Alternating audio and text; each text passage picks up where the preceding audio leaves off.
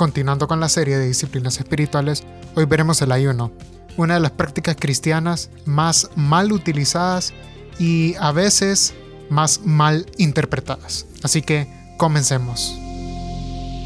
Podcast Veritas, la verdad de Cristo y su iglesia.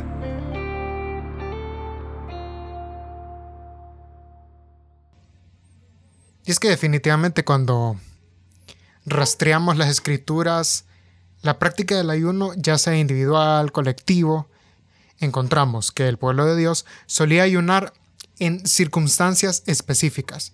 No lo hacían por costumbre, o al menos eso Dios se los pedía que no lo hicieran por costumbre, y lo hacían por estas específicas razones. Por un lado, vemos que el pueblo de Dios ayunaba cuando se encontraba en medio de un gran pesar a causa de su pecado delante de Dios. También ayunaban como una manifestación de profundo dolor. En las escrituras también encontramos que el pueblo de Dios ayunaba en medio de circunstancias difíciles. Y finalmente, podemos decir que ayunaban cuando necesitaban la dirección de Dios y capacitación de Dios en tareas difíciles. El Señor Jesucristo, que es nuestro mayor ejemplo, ayunó 40 días antes del inicio de su ministerio. Siendo el Hijo de Dios encarnado, dependía totalmente de su Padre. Y ese sentido de dependencia lo movió a pasar 40 días de ayuno delante del rostro de Dios, no solo en oración, sino también ayunando. Y pues cada vez que se muestra en la Biblia que estas personas ayunaban, no eran para sobornar a Dios, ni para darle pena y así hablar a su corazón o tratar de manipular su corazón. Su sentido de necesidad y dependencia los llevaba a ayunar.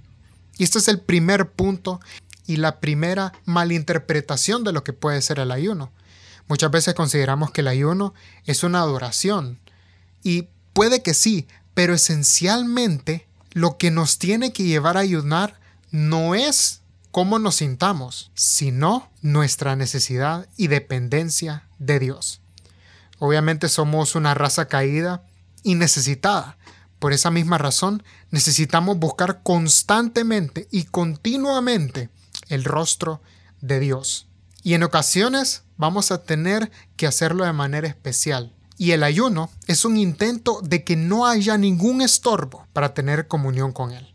Eso es ayunar. Durante los recientes años del cristianismo y durante un tiempo en Israel, se puso más énfasis en la mecánica del ayuno que a su esencia. La Biblia realmente no plantea una forma rígida de ayunar. Puede ser ayuno individual, colectivo, puede ser de un día o más, como Jesús, 40 días, puede ser total o parcial.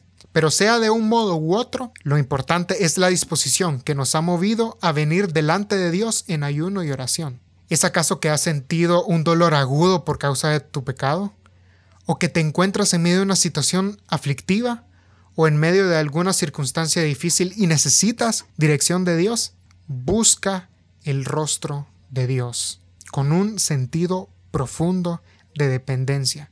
Dice Salmo 145, 18, que nuestro Dios se acerca a todos los que le invocan, a todos los que le invocan de verdad no a los que cumplen un ritual por las mañanas y simplemente dicen oraciones vanas, vacías, solo para cumplir, como lo dije en el episodio anterior, un estándar religioso.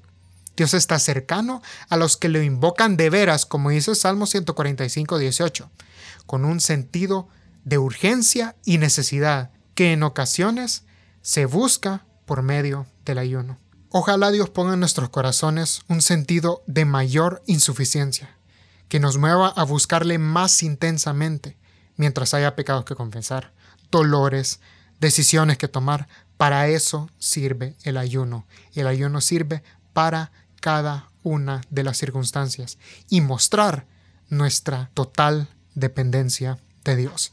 El ayuno no se trata de experimentar el sufrimiento y la pérdida personal para enseñarnos a nosotros mismos que necesitamos de Dios. El ayuno es un impulso del alma, nacido de las circunstancias de buscar dirección, corrección o consuelo de Dios, a través de la abstención empapada de oración mientras esperamos el regreso de nuestro Rey. El ayuno no está reservado para la élite espiritual, es para ti, para mí, para que podamos ponerlo en práctica y experimentar más profundamente al Dios que nos ama. Como todos los mandamientos de Dios, el ayuno es para nuestro bien y nuestro gozo. Podcast Veritas, la verdad de Cristo y su iglesia